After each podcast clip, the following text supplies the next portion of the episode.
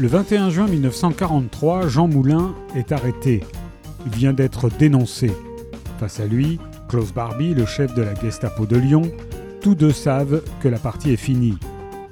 Affreusement torturé par un ennemi sans honneur, dit le général de Gaulle, le héros français va mourir lors de son transfert en Allemagne.